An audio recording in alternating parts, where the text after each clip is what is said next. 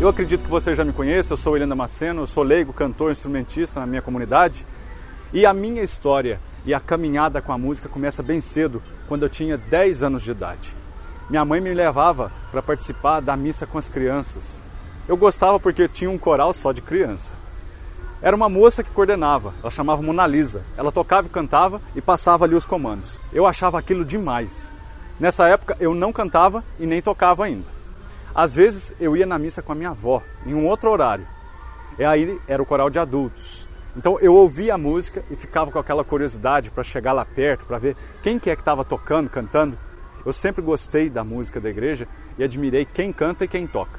Eu lembro que tinha uma senhorinha, a dona Hilda, ela tocava ao som de órgão. Eu achava o som bem diferente, né, tradicional. E tinha uma outra senhora que chamava Maria Amélia, que tocava tão bonito ela fazia uns arranjos e os cantores faziam umas vozes diferentes.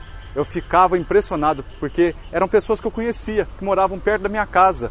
Então, quando eu via na rua, eu pensava: nossa, olha lá aquela moça, aquela que canta na igreja, olha lá o cantor da igreja. Todas essas pessoas foram se tornando referência para mim.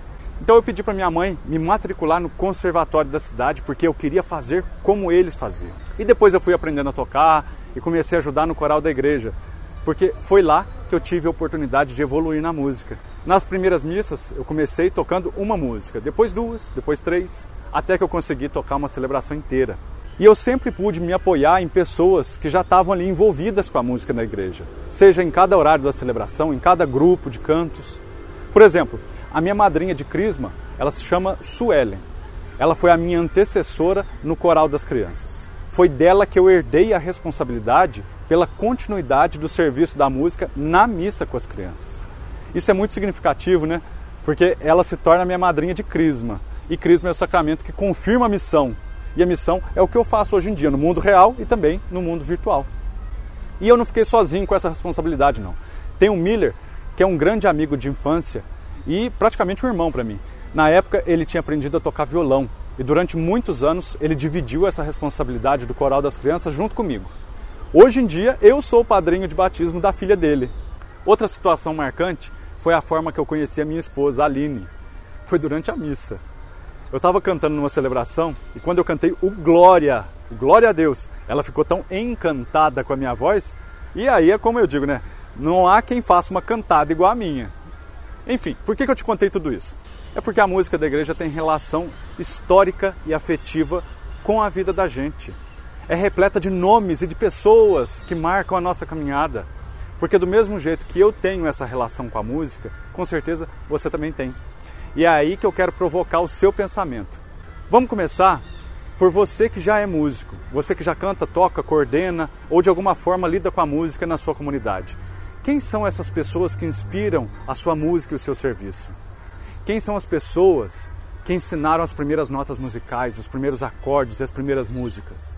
Quem são as pessoas que serviram de exemplo e apoio para você fazer o que você faz hoje em dia na sua comunidade? Quem são as pessoas que cantavam e tocavam na igreja antes de você? Pense aí, hein? E ao mesmo tempo, né, a gente faz memória de tudo isso, mas também nos conduz a uma responsabilidade. Quem você está inspirando hoje em dia? Como a sua música inspira a oração dos outros? Quem está aprendendo música junto com você? Quem são as pessoas que estão buscando em você o exemplo e apoio para se juntarem a nós no serviço das comunidades? Quem está sendo preparado para dar continuidade na caminhada musical da vida da igreja? Viu, né? Não é só lembrar do passado, não, é também uma oportunidade para a gente pensar no futuro.